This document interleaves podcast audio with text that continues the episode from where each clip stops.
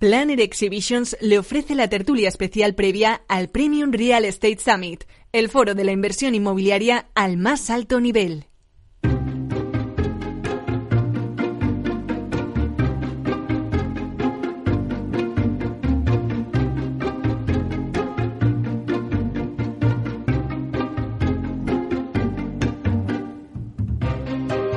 Inversión inmobiliaria con Meli Torres.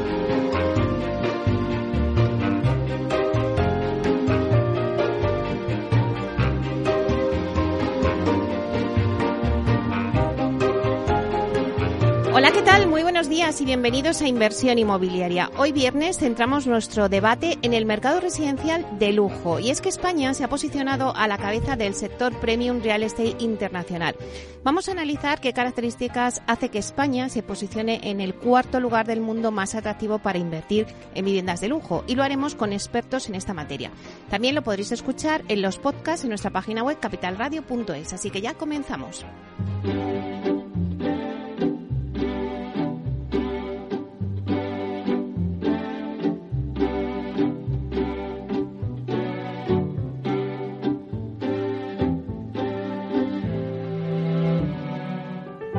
Inversión inmobiliaria.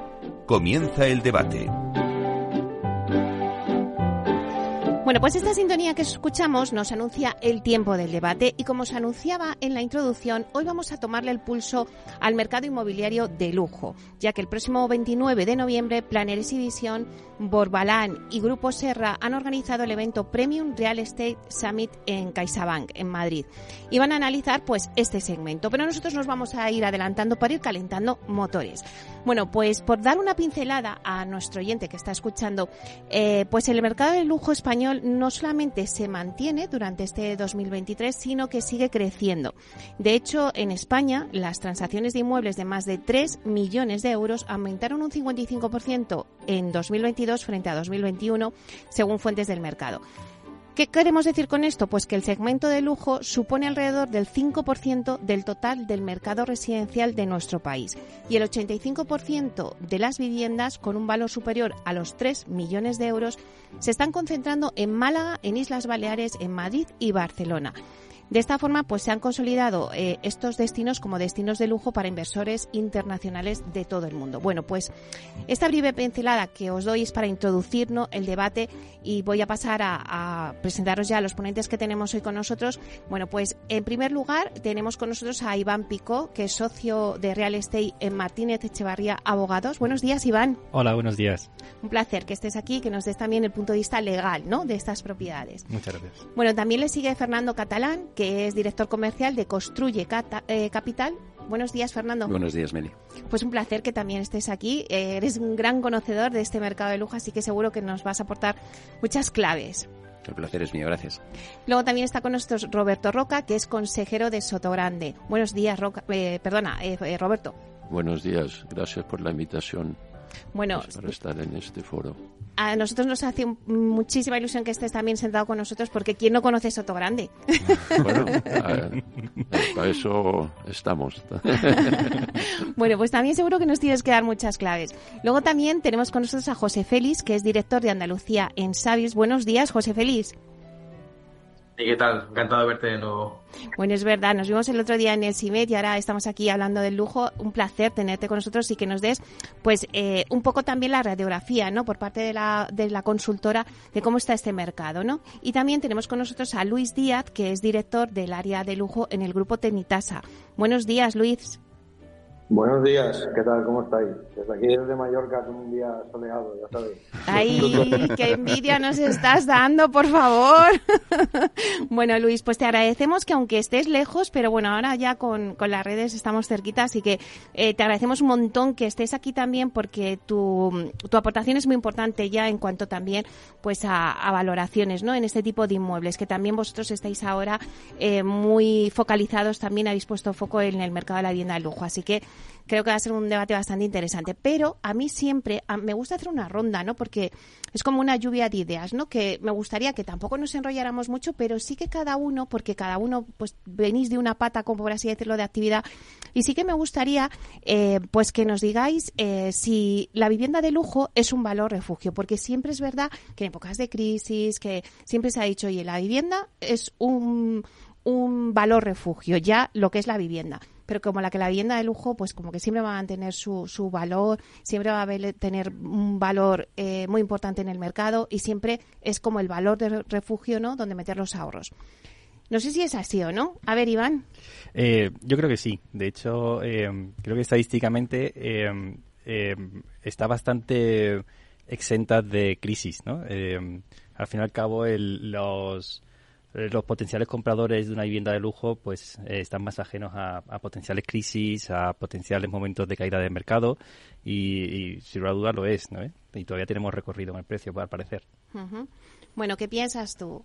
Eh, sí, le doy la razón a, a Iván nada más eh, lejos de la realidad que pensar que la gente de alto poder adquisitivo eh, no mira el euro, al revés, lo tienen ese poder adquisitivo muchas veces porque lo miran muchísimo y por lo tanto cuando van a invertir no invierten en el barrio Salamanca, en calles con todos mis respetos como un Conde Peñalver, un Goya, invierten en Serrano, invierten en eh, invierten en, Velázquez, pero además tampoco invierten en Serrano en Velázquez, sino los tramos que ellos controlan, que puede ser desde Ortega Gaseta al Retiro, es decir, si invierten en, Mallorca no están invirtiendo en Mallorca, están invirtiendo en, en, en Bendinat, en Candemar, en el municipio de Andratx, están invirtiendo en Que son los municipios más, más bonitos del mundo, que no lo digo yo, lo dicen todas las agencias de viaje. Es decir, la gente de alto poder adquisitivo busca eh, aquella vivienda donde no va a bajar el precio. Eh, no digo que suba, pero nunca va a bajar porque las viviendas donde ellos invierten son las viviendas que hay.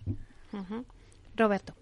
Eh, yo estoy de acuerdo. El, la vivienda de lujo no solamente es un valor refugio en, en todas las ciudades y, los mercados del mundo, eh, pero como se ha visto en los últimos años es, es un valor eh, de valor añadido muy importante, eh, en particular en, algunos mercados como Madrid y Barcelona, donde antes, hace 10, 15 años, era inimaginable casi tener casas de 3, 4 millones y ahora se venden todos los días. Entonces, y eso es porque se ha reinvertido en esas viviendas, eh, se ha modernizado mucho, se está modernizando mucho eh, todo el stock y eso es cierto incluso en, mercados como Sotogrande, donde eh, algunas de las casas antiguas iniciales de los años 60 y 70 pues eh, se, están renovando, uh, ampliando, mejorando eh, y ese es un proceso permanente en creación de valor. Vale, eh, bueno, a ver, José, José Félix, ¿cuál es tu opinión? Yo creo, Meli, que, que, hay dos factores importantes aquí. ¿no? Uno es, primero, la, la, liberalización un poco de dónde poder vivir. Creo que eso eh, a nivel España ha influenciado bastante positivamente en que el comprador de vivienda de alto nivel eh, ha liberado un poco dónde puede invertir, en Mallorca, eh, la Costa del Sol, Madrid, Barcelona, en todos los mercados estamos viendo ese tramo a partir de millón, de dos millones, está doblándose o en algunos casos triplicándose. Y luego también creo que tiene mucha influencia el, incremento de la fortuna, de la grande fortuna a nivel mundial. O sea, yo creo que esos dos factores están haciendo que, que este mercado cada vez sea más refugio y sobre todo también porque han dejado de convertirse en segundas residencias para empezar a convertirse en primeras residencias de un temporada un poco más largas de lo que había anteriormente. Y como yo estoy de acuerdo que ellos también miran el euro, pero es cierto que, hay poco, eh, en poca vivienda de este tipo y, está muy cotizada, con lo cual te diría que sí. Eh, Luis, ¿cómo lo ves tú? Bueno, yo por hacer un refundido de todo lo que han dicho mis, mis, contertulios, yo creo que España es el, valor refugio por, muchas cosas, ¿no? Porque tiene un clima que, no tiene otros países, porque tiene una seguridad que no tiene otros países, porque tiene una gente que es excepcional y sí que estamos viendo que, que el, eh, la vivienda de, de 3 millones de euros, como decía Roberto, que hace unos años eh, era de lujo, pues ahora empieza a ser un lujo bajo. O sea, en, Baleares, en, la Costa del Sol, eh, pues la vivienda de lujo ya empieza a ser un poco más cara, ¿no? Y sí hay esos esos perfiles que compran estas viviendas sabiendo que, tienen la posibilidad de teletrabajar a, través a, partir de la pandemia se posibilitó que estos empresarios de grandes empresas pudieran trabajar desde Mallorca, desde Marbella, desde Madrid, Barcelona, cualquier parte del mundo y eso obviamente crea un refugio y además una estabilidad tranquilizadora para el, para el, para el empresario que compra esa vivienda que sabe que mañana la venderá más cara. Bueno, pues una vez hecha esta lluvia de ideas, o sea, ha habido cosas que me han vuelto loca, ¿no? Que ya hemos doblado el precio, o sea, es increíble. Y lo que decía ahora Luis, que que bueno, que ya 3 millones, o sea, que ya eso es de lo más bajo. Bueno, estamos en unas cifras que a mí se me escapan, pero bueno, yo me imagino que vosotros estáis súper acostumbrados con esas cifras, pero bueno, vamos a intentar eh, centrarnos. Entonces, sí que me gustaría que, que nos hicierais una radiografía de ahora mismo cómo está el mercado del lujo en España. O sea, ¿cómo se está comportando este mercado? Si pensáis que, por ejemplo, la subida de tipos pues influye o no influyen, porque ya lo decíais por aquí, que bueno, pues eh, es una persona que tiene ahorros, eh, un extranjero o un nacional que tiene sus ahorros y que busca esa vivienda, ¿no? Em, si queréis, vamos a empezar, para que no sean los últimos siempre, vamos a empezar por vosotros, eh, por ejemplo, por Luis, que ha sido el último, para que no te pegue ya todo como he contado. Luis. A ver, el tema de los tipos. En, vivienda de lujo, estas, estas fortunas al final negocian con las entidades financieras de una manera diferente a un, a un ciudadano normal, ¿no? Es decir, esta gente no, no financia el 80% de la compra-venta de la vivienda, en, la mayoría de los casos está al 50 o por debajo, ignora fondos, con lo cual las entidades financieras mejoran esos tipos de manera eh, sustancial respecto a otro cliente. ¿no? Luego me has preguntado por la exclusividad ¿no? de la vivienda, ¿no? Sí. La exclusividad, la exclusividad de la vivienda creo que es el punto diferenciador. O sea, estas personas buscan un activo eh, cada vez más sostenible, cada vez más eficiente, de mejor calidad, con diseños incluso de grandes arquitectos, eh, dentro de unas urbanizaciones donde todo el mundo tenga un poder adquisitivo similar, eh, y todo esto crea pues ese refugio que hablábamos al principio de todo. yo creo que yo creo que por ahí se está comportando el mercado tendiendo a generar también, vamos a decirlo, guetos de ricos, ¿no? Guetos de ricos en, zonas muy concretas como, como apuntaban al principio, en Mallorca, por ejemplo, de Puerto András, pues es una zona muy alemana, donde muchas fortunas alemanas, incluso jugadores de fútbol o eh, entrenadores también están llegando eh, y además ahora se le añade un factor increíble que son los norteamericanos, ¿no? Los norteamericanos empiezan a comprar en España y cada vez más. y, es un perfil muy diferente al, europeo. O sea, compran por impulso, ¿no? Les gusta y compran, ¿no? Pues vamos a ver qué, opinan los demás. Eh, José Félix, ¿estás de acuerdo con lo que está diciendo Luis? Yo te diría que, que sí, que estoy de acuerdo. Yo creo que me gustaría contar que es un mercado que, está con una evolución positiva muy importante y con ya no solo precios, que antes me ha referido Melia que doblábamos precios, yo me refería a que doblamos el número de transacciones. Es decir, que en España eh, las viviendas por debajo de 600.000 euros en el 22 creció un 9%, mientras que las de las que están por encima del millón crecieron un 31% el número de transacciones en España. Estamos en torno a 3.800 de más de un millón en toda España en el año 21 versus casi 5.000 en el año 2022. O sea, el crecimiento es importante. Y yo creo que responde a tres factores. El primero sería, la, como te decía, la liberalización un poco de dónde vivir y creo que eso ha traído, oye, pues mucha gente que viene un poco afectada por la guerra del este, que viene hacia, hacia España y luego tanto el comprador latinoamericano como el norteamericano que está empezando a descubrir que España es un país que es sinceramente barato. O sea, creemos que comparativamente con otros países como Londres o como otras ciudades como Londres o como Miami, el precio euro metro cuadrado dista muchísimo, te diría que estaría un tercio de precio de lo que pueden encontrar en otros, en otros lugares, con lo cual se une la seguridad jurídica y, física que existe en España, se une un poco la tipología de clima que tenemos y creo que ahí ha sido un gran descubrimiento para muchos inversores que, que tienen un sitio magnífico donde poder vivir, buenas comunicaciones, seguridad y eso está haciendo que se incremente y se está viendo los datos eh, claramente la tipología de comprador y por ende el, número de transacciones. O sea, te diría que es un mercado que claramente va al alza. Bueno, eh, Iván, eh, dice seguridad jurídica, ¿no? Eso te lo dejo a ti, para que tú digas si hay seguridad jurídica o no aquí en España frente a otros países, claro. Bueno, de momento la hay, De momento la hay eh, y, la ven así. Es cierto que a veces nos llegan más preguntas, más consultas, pero generalmente vienen a España con mucha tranquilidad. Mucha tranquilidad jurídica, mucha seguridad en las calles, que muchas veces es uno de los grandes valores que, que apuestan los clientes. Eh, y la hay, la hay. a pesar de que es verdad que estamos viviendo eh, momentos convulsos, pero al final tenemos un, marco comunitario que nos da, que nos da rigor. Eh, y el mercado en España yo creo que además es maduro. es un, mercado que desde el punto de vista inversor está muy maduro.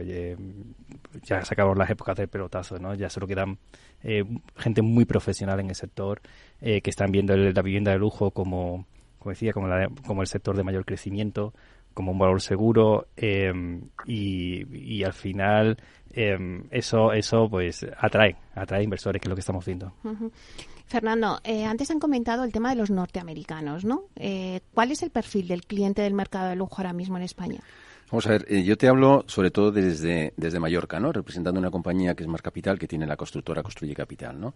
Y los clientes nuestros básicamente están en este, en este, en este, en este segmento, ¿no? Bueno, España, independientemente de lo que se ha dicho, eh, tiene algo importantísimo que se ha apuntado sobre las infraestructuras la red de carreteras, la red de ferrocarriles, eh, aeropuertos y tiene algo importantísimo que es salud, grandísimos hospitales de primerísimo nivel. ¿no? Nosotros, lógicamente, eh, cuando construimos tenemos una relación directísima con el cliente y estamos siempre o construyendo en, o reformando casas muy por encima de los 3 millones. Ahí sí que te digo, Meli, que cuando decía un compañero, no, decía yo en cuanto a, en cuanto a inversión que se ha producido y en, cuanto a precio se ha doblado o triplicado los precios. Hay pocas casas sector lujo de 3 millones en, en Mallorca. Estamos hablando de casas de 10, de 12, de 15 y en el puerto Andratx estamos hablando de casas de 20 o 22 millones de euros que antes era absolutamente imposible y ahora mismo, bueno, yo veraneo allí desde hace, bueno, desde que tengo, desde que nací, tengo 62 años y veraneo allí. Pero nuestros clientes, eh, cuando les preguntas el por qué, independientemente del clima, la seguridad jurídica, la seguridad eh, no jurídica sino personal que apuntabas tú, Iván, las infraestructuras, que España es un país eh, simpático, que tiene un patrimonio eh, espectacular a nivel histórico, pero luego hay un tema muy importante y es la recurrencia de los vuelos. Es decir, no se trata de que Mallorca eh, esté conectado con Alemania, sino que es que a lo mejor hay 30, 40, 50 vuelos diarios a Alemania y ahora, lo que tú me preguntas, Meli, desde hace un par de años a esta parte, eh, pues nos hemos dado cuenta en efecto que empieza a haber vuelos a Norteamérica. El perfil norteamericano vuelve a ser igual que el perfil eh, alemán o puede ser el perfil, es gente de altísimo poder eh, adquisitivo que se encuentra francamente bien aquí, pero que no solamente viene y se queda, sino que puede en efecto trabajar y volver a Nueva York o, a Miami. ¿no? Entonces ahí el, gobierno balear pues ha tenido la habilidad de decir, bueno, pues ya no solamente traemos el, al nivel máximo de, tradicional de alemanes o de, o de ingleses o de rusos, que ya viene estando desde hace cuatro, cinco, seis años en, en, en, Palma, no en Palma, en, perdón, en Mallorca, sino que además damos un salto, cruzamos el océano y nos traemos a los americanos. Ha sido una revolución en Mallorca el, el, ver vuelos a Nueva York o vuelos a Miami. No los teníamos, ahora sí, pero vuelvo a insistir, lo importantísimo no es volar a Miami o Nueva York, es la recurrencia, son los vuelos que hay eh, semanales o diarios a estos, a estos destinos. En, en Palma se va a Madrid y se va a Palma en 10-12 vuelos diarios y se va a Stuttgart o a, o a Múnich 10-12 veces diarias, pero es que ahora se va eh, a Estados Unidos eh, 2, 3, 4, 5 veces semanales, lo cual lo que está haciendo es que se acerca muchísimo Mallorca, que es de lo que yo puedo hablar, aunque estamos lógicamente construyendo en, Madrid y en, y en, Canarias, se acerca muchísimo el, el, poder adquisitivo de estas personas con las Baleares en este caso. Eh, Roberto, eh, Sotogrande siempre ha sido como muy exclusivo. Todos, la primero que se nos viene a la cabeza es Sotogrande, ¿no? La exclusividad, eh, que bueno, pues es la enseña, ¿no? De, pero lo que está diciendo ahora mismo, Fernando, lo que estamos compartiendo en la mesa, vosotros habéis visto que ahora también a Sotogrande se acerca ese cliente americano, no ya el alemán y el inglés que siempre. Diría, eh, sí, tenemos clientes americanos y tenemos varios. Eh, yo no sé si estadísticamente realmente es una es importante eh, para nosotros en todo caso comparado a los clientes más tradicionales de, de Sotogrande que, que, claramente son españoles y, y, del resto de Europa. Eh, históricamente, como sabéis, eh, Sotogrande fue el origen de Sotogrande eh, era de, un americano, el, director inicial era un señor McMicken, eh, que era de San Francisco, y entonces la idea era basada mucho en lo que estaba haciendo la familia Rockefeller eh, en esa misma época en varios sitios en Estados Unidos, en Puerto Rico, los, los que son los rock resorts, ¿no? que siguen existiendo. Eh, y entonces siempre ha habido americanos, eh, pero no son una mayoría, hay una presencia muy tangible, eh, pero repito, no sé si es una es tan importante. Por otro lado, lo que sí estamos viendo, y esto es relativamente nuevo, es, es una presencia de, latinoamericanos que no sean argentinos por la presencia del polo. Eh, obviamente tenemos mucha presencia eh, argentina eh, históricamente en Soto Grande, pero se está empezando a ver familias y dinero de toda América Latina. que, eso sí es más diría, más palpable en Sotogrande que, que los americanos. Vale, pues vamos a coger un poquito de aire, vamos a poner un poquito de publicidad y a la vuelta volvemos.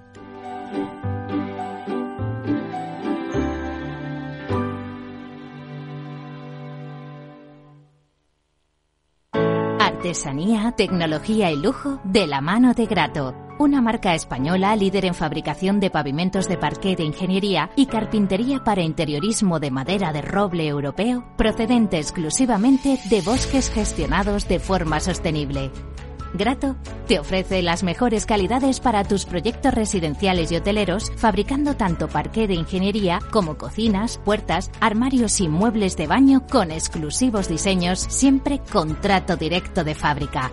Grato da vida a espacios en todos los rincones del mundo con productos sostenibles, duraderos, de alta calidad y personalizables.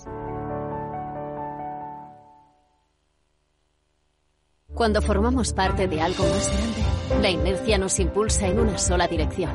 Es el momento de avanzar juntos. El fondo Renta 4 Activos Globales invierte en las mayores compañías del mundo y en las megatendencias que mueven a toda la sociedad. Entra en renta4gestora.com y descúbrelo. Renta 4 Gestora. Creciendo juntos. Categoría de riesgo 3 sobre 7. Puede consultar la información legal del fondo en renta4gestora.com y en cnmv.es. Este es un mensaje para todos los oyentes de radio y es solo para decir gracias. Gracias por dedicarnos tres horas cada día. Gracias por escucharnos en casa, en el coche, en el trabajo, en un móvil o donde sea, en directo o en podcast. Gracias por tu fidelidad, porque gracias a ti, la radio sigue siendo un gran medio, el más creíble, en el que más confías y el que mejor te informa y entretiene. El medio del día a día, de la actualidad al instante y que te acompaña siempre estés donde estés. Radio Value, la Asociación de Radios Comerciales, te da gracias a ti. Capital Radio, 10 años acompañándote. Gráficas Naciones. Más de 50 años de experiencia en el sector de las artes gráficas. Apostamos por la última tecnología tanto en impresión offset como en digital y gran formato. Realizamos todo tipo de impresión. Tarjetas de visita, folletos, libros, vinilos, decoración y montaje de stands. Más información en el 91 629 2145 o en gráficasnaciones.es. Disfruta de la mejor cocina gallega en Montes de Galicia. Todo un clásico moderno en el barrio de Salamanca. Disfruta de la variada dieta atlántica, de las mejores carnes y pescados tratados con respeto y transparencia y regados con una de las mejores bodegas de la zona. En grupo, en familia o en pareja, Montes de Galicia te ofrece el espacio perfecto en cada ocasión.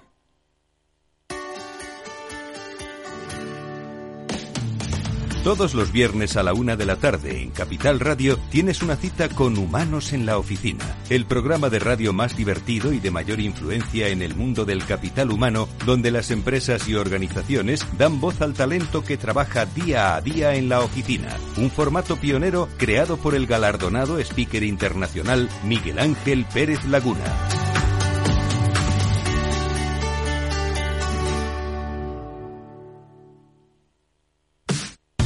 Los viernes en Capital Radio te proponemos descubrir y comprender las estrategias de empresas con éxito que servirán de inspiración y ejemplo para la tuya. Escucha Metaempresas, un programa presentado por Andrés Arenas con la presencia y los consejos de expertos en distintas áreas y profesores de reconocida trayectoria. Todos los viernes a las siete y media de la tarde, Metaempresas, Capital Radio.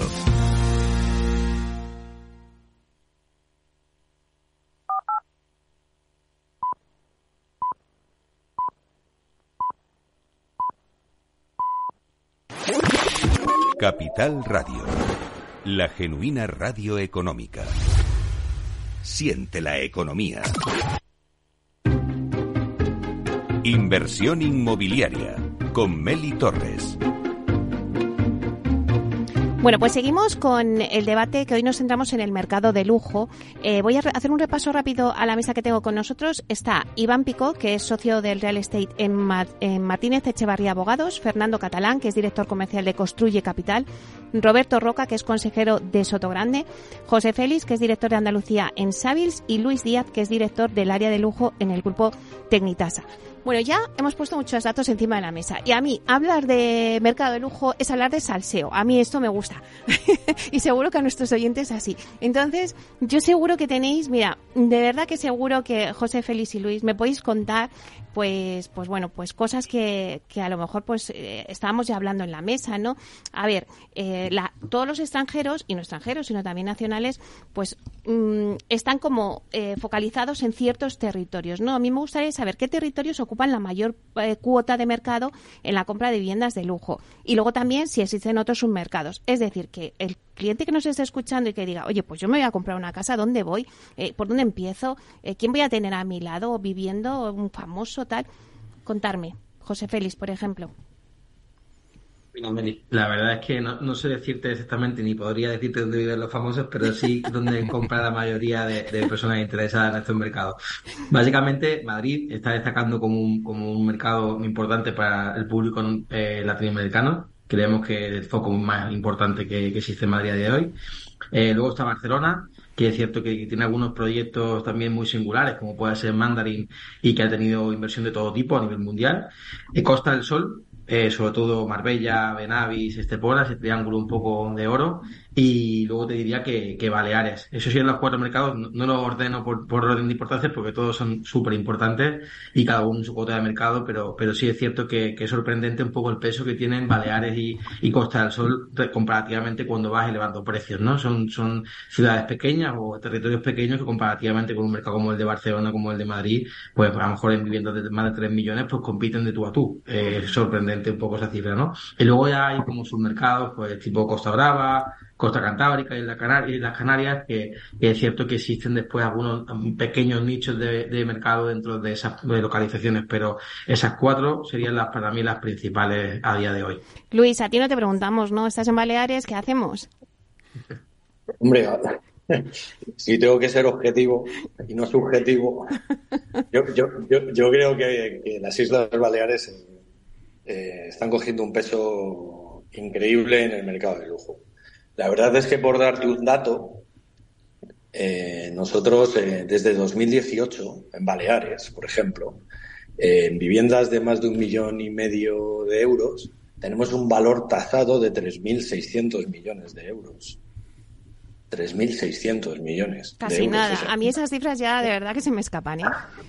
Imagínate, ¿no? Y dentro de Baleares hay, hay, está Ibiza, ¿no? Hace, hace cinco años o seis años Tú preguntabas en el mundo qué conocían de España y mucha gente te decía Ibiza. Ibiza por, por las discotecas, por el clima, por la gastronomía. ¿no? El salseo, lo que te digo yo.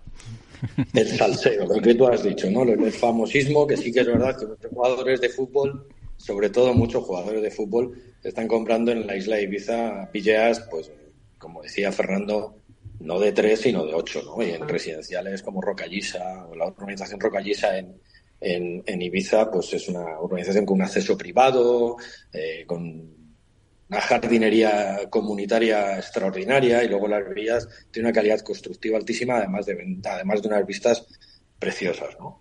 También coincido con, con, con José en el tema de que sí vemos que en Madrid los mexicanos, eh, yo creo que es por la gran urbe que es Madrid y la gran urbe que es México, DF, ¿no? Creo que se sienten identificados, igual que los venezolanos, ¿no? Los caraqueños, ¿no?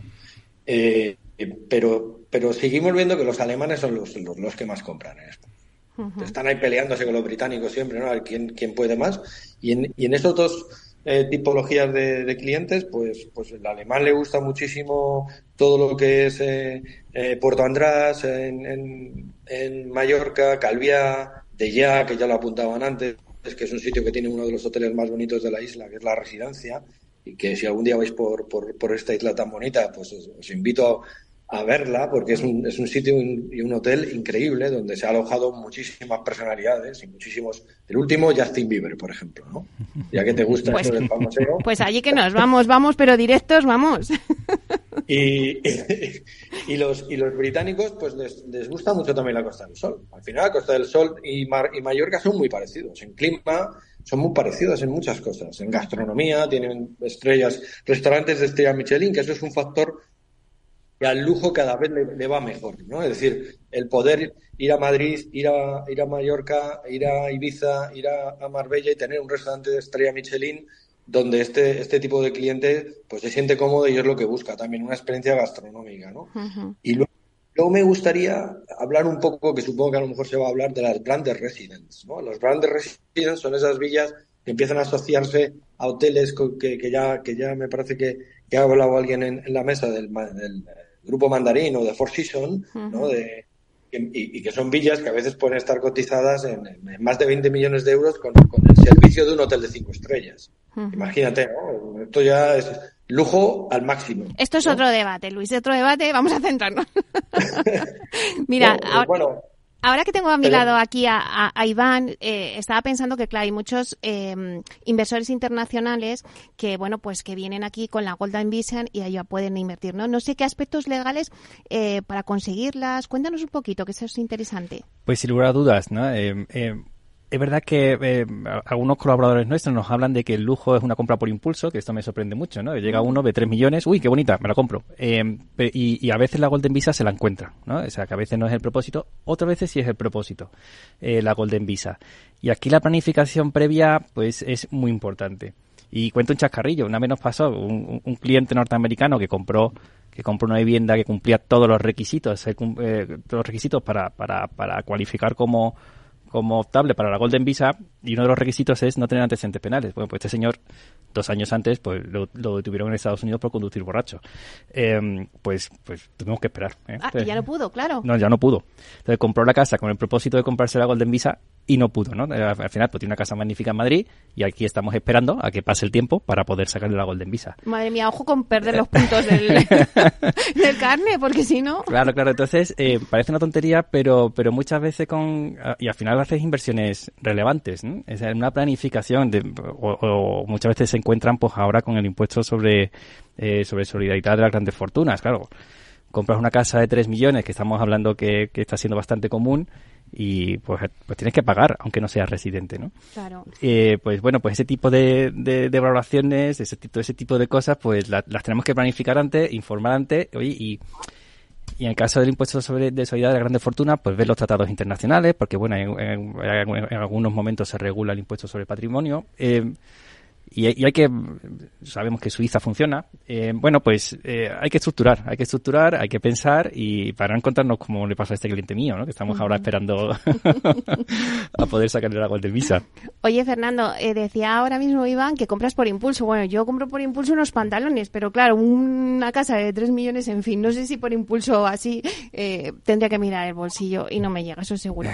Pero ¿qué, qué pide, o sea, qué amenities piden ahora quien compra este tipo de viviendas, eh, ¿qué piden en esa vivienda? ¿Qué, pues yo que sé, en una zona de lujo me imagino, claro, pero pues sostenibilidad, calidad, rodearse de gente famosa alrededor? No sé, ¿qué, qué es lo que demandan? Sí, antes de nada, Meli, como te va el salseo y a mí también, pues comentarte, por ejemplo, que en Deya, que hemos hecho veintitantas viviendas desde, desde Construye Capital, pues lo que es normal es en Deya o en Valdemosa encontrarte con Michael Douglas o con Catherine Zeta-Jones, que además están absolutamente implicados. Ellos tienen, por ejemplo, un centro cultural, el Costa Nor en, en Valdemosa, y, y, no es que nosotros hayamos hecho obra allí y te los encuentres, sino que yo que veraneo con, con mi familia desde hace ya, bueno, de los años que tengo, 62 años, pues te lo puedes encontrar perfectamente bien, es un español más integrado, ¿no? O Pris Bosmas, ¿no? En antiguo 007, por poner un ejemplo de salseo, que es, es el, que, que, es el ABC nuestro de, de, del día a día, ¿no? Comentaba antes un compañero eh, la residencia, ¿no? Eh, del dueño, bueno, era del dueño de Virgin, Richard Branson, que ahora ha hecho otro superhotel en Mallorca, y es de los sitios, en efecto, le doy la razón al compañero más bonitos y que, Luis, y que, ¿no? quiera ver a, a, Luis, ¿no? Sí. Bueno, en cuanto a amenities, yo sí quería aportar un poquito a, a la, al,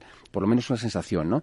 Eh, cuando alguien compra una casa, eh, muchas veces lo comenta en casa lo comenta en el country club de, de, de donde sea, de México, y, y, vienen, vienen, vienen los amigos. Entonces, además de amenities y de que, por supuesto, la, las grandes fortunas tienen muy claro lo que es sostenibilidad y ahorro energético, vuelvo a decir, entroncando con mi primera intervención, que nadie puede pensar que, por, que un rico no va a mirar la calefacción o no va a mirar el poner aerotermia en vez de de una caldera de gas porque son los primeros que están muy concienciados primero con el mundo que vamos a dejar a los nuestros y pero sobre todo con, con el tema económico. Es decir nadie por tener mucho dinero derrocha la energía pero en cuanto a amenities yo creo que todo ayuda, ¿no? España, ya lo hemos dicho, tiene siete, ocho cosas que lo hace, lo hace potencia mundial del turismo. Pero lo que yo quería aportar es eso, que muchas veces familiares, amigos de los países de origen son los que terminan viniendo. Tú no vendes una casa en Deya, en nuestro caso, que en este caso somos promotores también, a una, a 24 familias. Tú vendes a lo mejor a seis familias. Es decir, los amigos vienen. Estamos haciendo una obra de rehabilitación preciosa en Portella, en el casco histórico,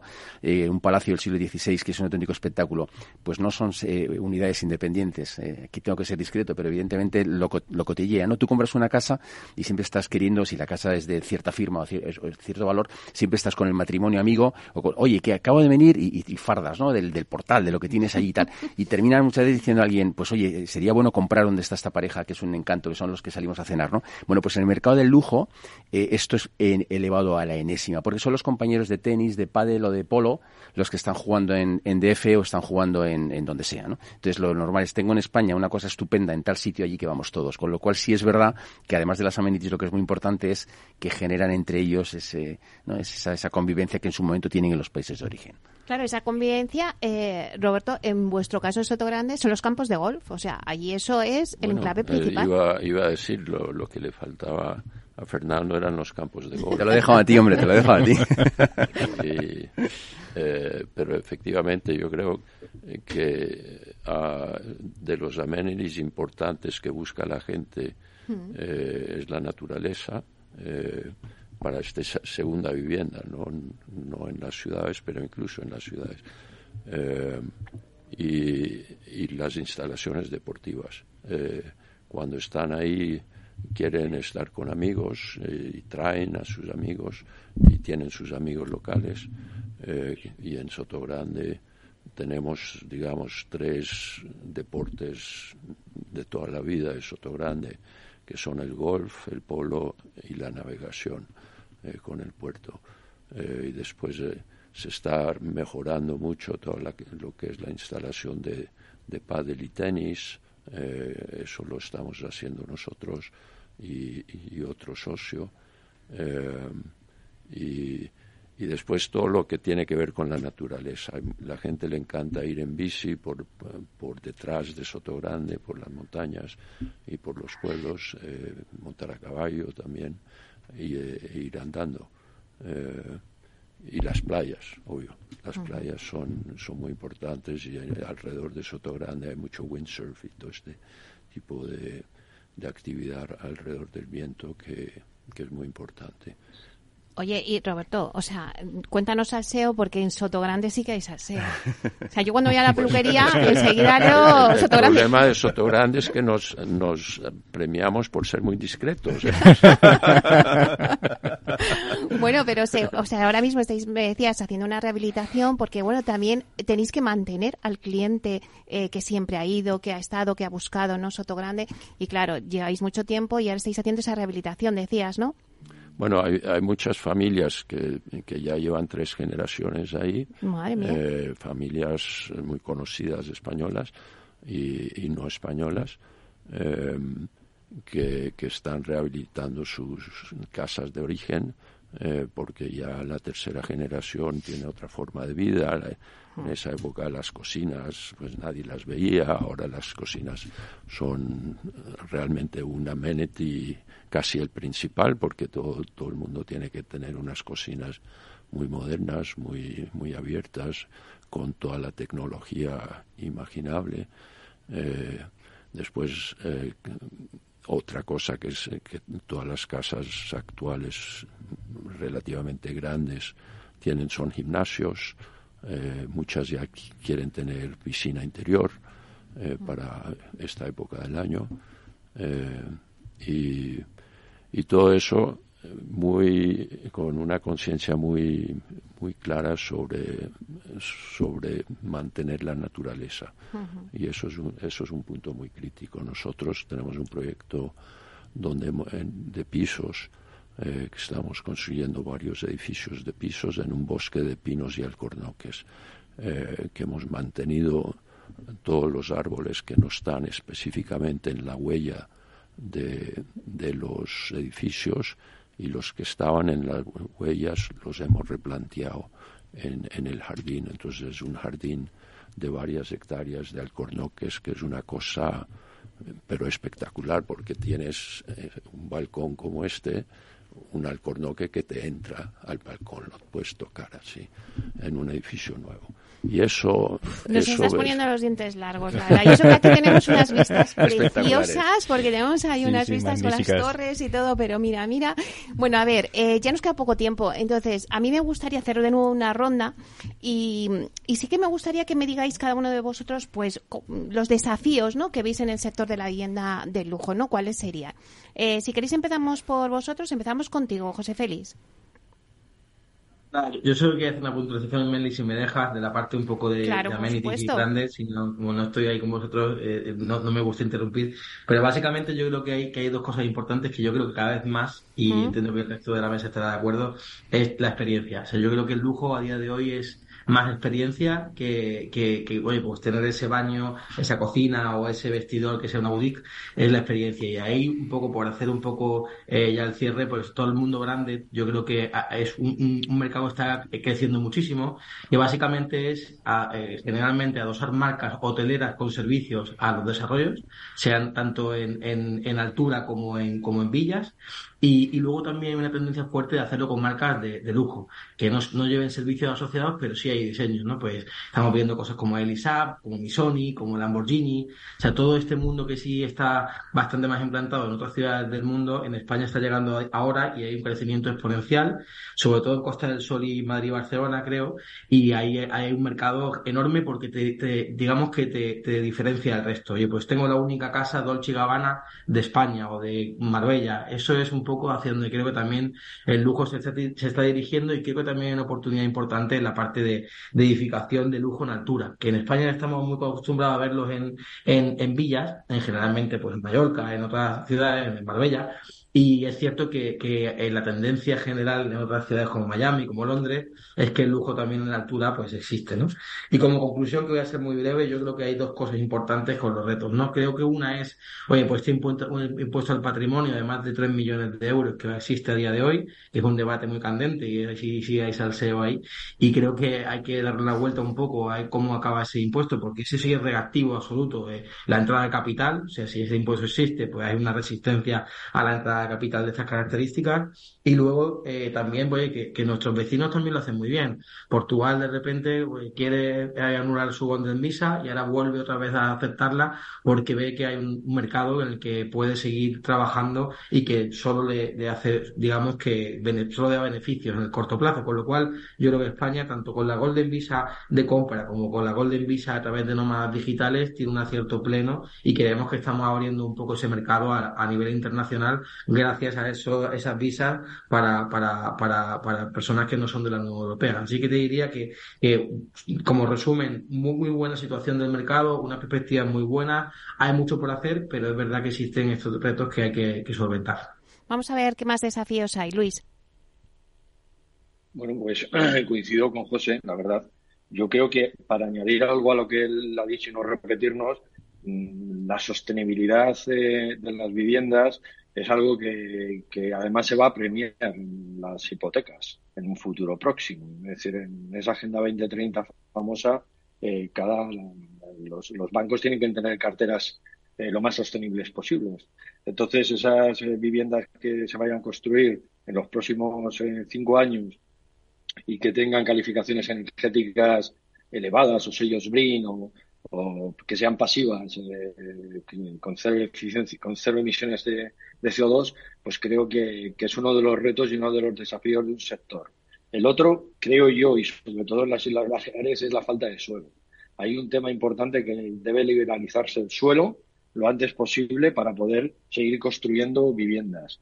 Y otra cosa es las administraciones públicas. ¿Sabes? las administraciones públicas perjudican mucho el desarrollo de, grandes residenciales de, alto nivel porque dilatan muchísimo el plazo de concesión de licencia con unos análisis exhaustivos eh, jurídicos donde el compañero eh, de Martínez Echeverría podrá extenderse más, pero, pero creo que, estos son desafíos importantísimos si queremos eh, ponernos a la altura de lo que era antes la Costa Azul francesa o de otros mercados como se, se ha apuntado Londres, París, eh, Berlín, sitios donde el euro metro cuadrado todavía está mucho más arriba de lo que está en, en, España, ¿no? Pues España tiene algo increíble, que es el clima. Bueno, pues vamos a, ver. Vamos a ver qué más desafíos, Luis, nos, nos, dicen los compañeros. Bueno, por hacer una recopilación, hemos hablado de, del impuesto de los tres meses y la Gold del Visa. Y, Iván, trámites, eh, ahora me voy a poner también, he estado hablando del lado del comprador, eh, nosotros asesoramos mucho promotor. Eh, y aquí quiero resaltar la importancia de este sector del lujo como rehabilitador de la historia. mucho, mucho, muchos inversores les gustan los inmuebles históricos. y, y, oye, con todo, con todo el respeto a la historia, tenemos que intentar, oye, si hay que poner más medios, a lo mejor se trata de eso, eh, para que los trámites a la hora de renovar edificios históricos eh, y respetando y siendo absolutamente escrupuloso con el respeto a esa cultura, pero, pero a veces se dilatan demasiado. Eh, esto, yo conozco en Madrid, en Madrid pues la, la CPPAM pues se reúne cuando se reúne, ¿no? Entonces, bueno, pues habría que que, intentar agilizarlo todo lo posible. Y, y, que, y como decís, ¿no? Que nos quedemos como estamos, ¿no? O sea, que la Golden Visa no se, eh, pues, pues, que siga como está, porque sin lugar a dudas ha, sido un elemento que nos ha sacado gran parte de la crisis de 2008. Eh, y el impuesto a grandes fortunas, pues bueno, a ver cómo queda, pero pero que, no lo extiendan más, ¿no? A mí alguna operación se nos ha caído ¿eh? cuando le hemos hablado del impuesto. Bueno, eh, Fernando, ¿cómo, ¿qué desafíos? Hemos hablado del impuesto de las grandes fortunas, de la Golden Visa, falta de suelo, agilización en las administraciones públicas, sostenibilidad.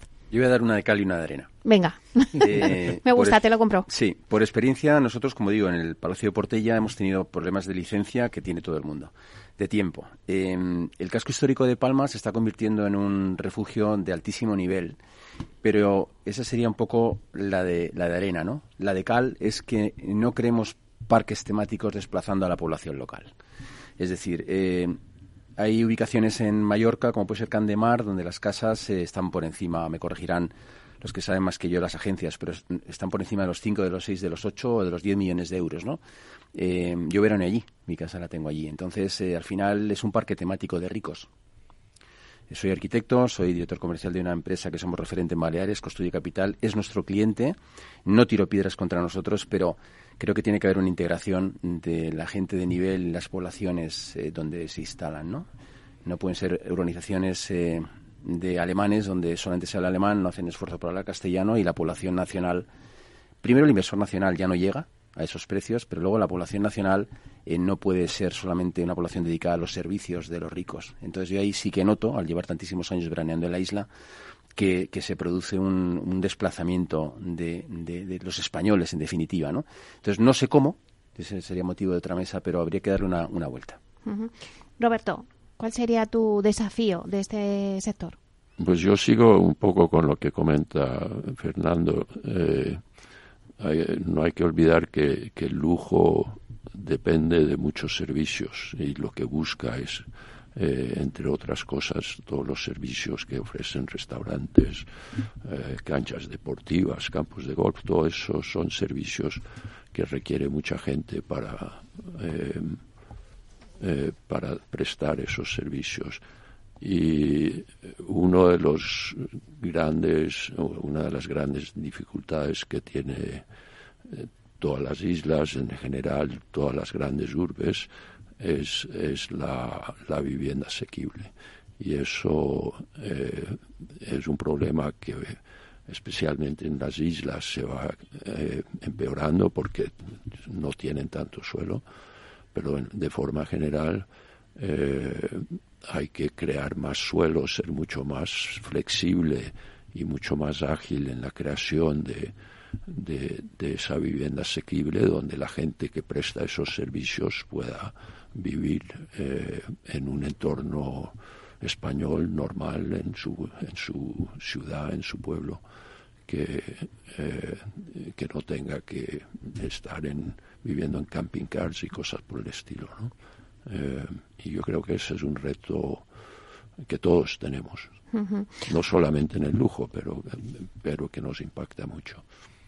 Muy bien, pues como estamos hablando del lujo, o sea, el tiempo es oro y a mí me falta tiempo para este debate, así que me da mucha pena eh, tener que despediros, pero bueno, os emplazo porque de esto podremos hablar más a menudo, así que vamos a, ir despidiendo. Muchísimas gracias, José Félix, director de Andalucía en Savis, gracias por estar aquí, aunque sea online. A vosotros, Meli, gracias por estar conmigo. Gracias. Gracias también a Luis Díaz, director del área de lujo del grupo Tecnitasa. Bueno, que menudo tiempo tenéis allí, ¿eh? que me voy para allá. Muchas gracias, Mili, por, por la invitación y aquí, aquí tienes la isla para cuando quieras. Muchas gracias. Bueno, y a Iván Picó, eh, socio real estate en Martínez Echevarría Abogados. Muchísimas gracias, Iván, por estar aquí. Muchísimas gracias y eh, muchas gracias por conocer a tan interesantes compañeros que alguno de ellos no conocía. También a Fernando Catalán, director comercial de Construye Capital. Muchísimas gracias, Fernando. Nos vamos a ir allí a tu casa.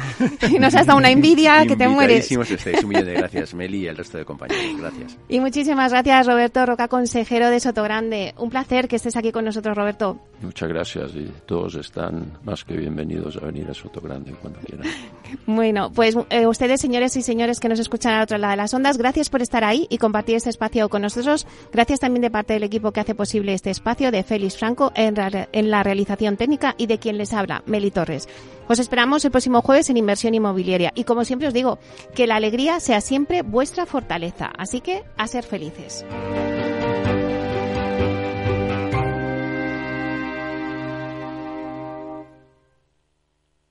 Planner Exhibitions le ha ofrecido la tertulia especial previa al Premium Real Estate Summit el próximo día 29 de noviembre en All in One de CaixaBank, Plaza de Colón 1, en Madrid. Ya no estamos en la era de la información, estamos en la era de la gestión de los datos y de la inteligencia artificial. El tratamiento inteligente de estos datos proporciona un valor enorme a las empresas en sus procesos de negocio. En Piper Lab ayudamos a nuestros clientes a tomar decisiones de negocio basadas en datos. Escúchanos todos los lunes en el espacio de Big Data de Capital, la Bolsa y la Vida. ¿Qué es ir más allá?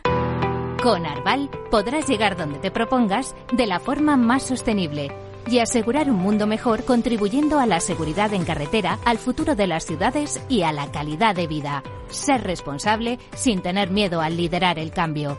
Arval, la transición energética arranca aquí. Más información en arval.es.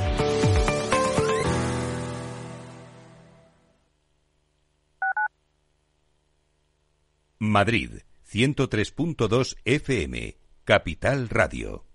Gráficas Naciones. Más de 50 años de experiencia en el sector de las artes gráficas. Apostamos por la última tecnología tanto en impresión offset como en digital y gran formato. Realizamos todo tipo de impresión. Tarjetas de visita, folletos, libros, vinilos, decoración y montaje de stands. Más información en el 91 629 2145 o en gráficasnaciones.es. Disfruta de la mejor cocina gallega en Montes de Galicia. Todo un clásico moderno en el barrio de Salamanca. Disfruta de la variada dieta láctica, de las mejores carnes y pescados tratados con respeto y transparencia y regados con una de las mejores bodegas de la zona. En grupo, en familia o en pareja, Montes de Galicia te ofrece el espacio perfecto en cada ocasión. Si quieres adelantarte a los cambios económicos, digitales y empresariales, escucha After Work. El programa de Capital Radio para profesionales, pymes y emprendedores que te ayudará a entender el momento presente y a tomar decisiones para el futuro inmediato.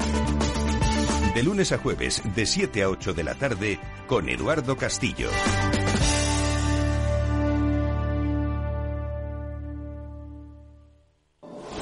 La economía vuelve a El Balance con renovada presencia. La tertulia económica más simpática, entretenida y con los profesionales mejor preparados de la radio española llega todos los jueves a los micrófonos de El Balance a las 9 de la noche. Aquí, en Capital Radio. Capital Radio, 10 años acompañándote.